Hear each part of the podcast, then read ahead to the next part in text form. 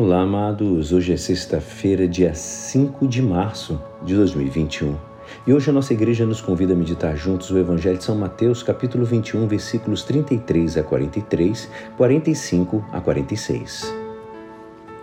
Naquele tempo, dirigindo-se Jesus ao chefe dos sacerdotes e aos anciãos do povo, disse-lhes: Escutai esta outra parábola.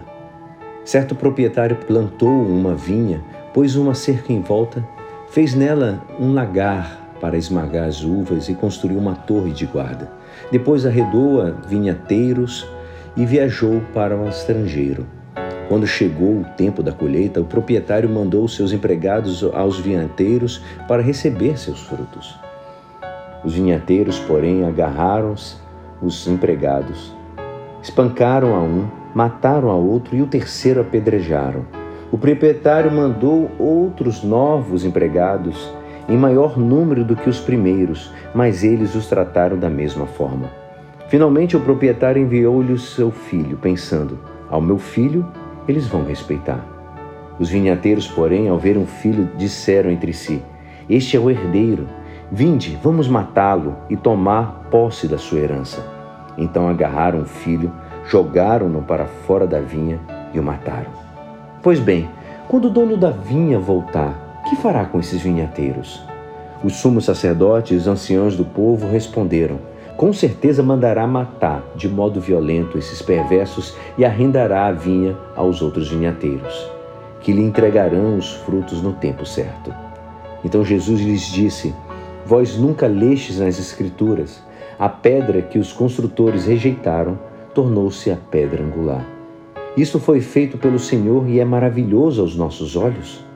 Por isso eu vos digo: o reino de Deus vos será tirado e será entregue ao povo que produzirá frutos. Os sumos sacerdotes e fariseus ouviram a parábola de Jesus e compreenderam que estava falando deles. Procuraram prendê-lo, mas ficaram com medo das multidões, pois elas consideravam Jesus um profeta. Esta é a palavra da salvação. Amados, hoje Jesus, por meio da parábola dos vinhateiros, fala-nos da infidelidade, compara a vinha com Israel, os vinhateiros com os chefes do povo escolhido. No início do Evangelho, a boa nova parece ser dirigida unicamente a Israel.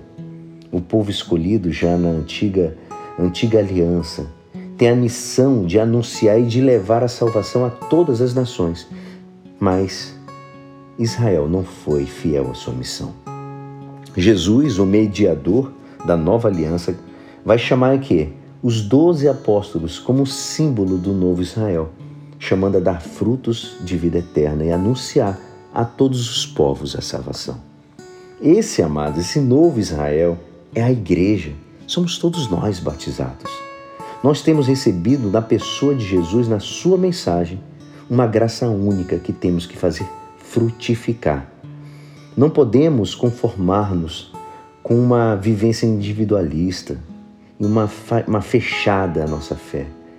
Temos que comunicar e oferecer a cada pessoa que está próxima de nós. Daqui decorre também o, o primeiro fruto, que é viver a nossa fé no calor da nossa família, dentro do nosso fruto familiar, bem como na, na comunidade cristã.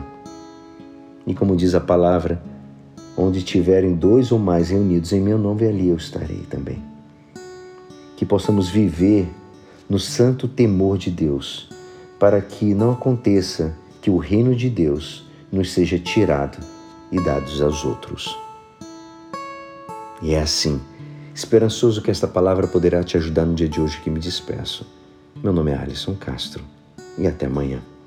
Amém.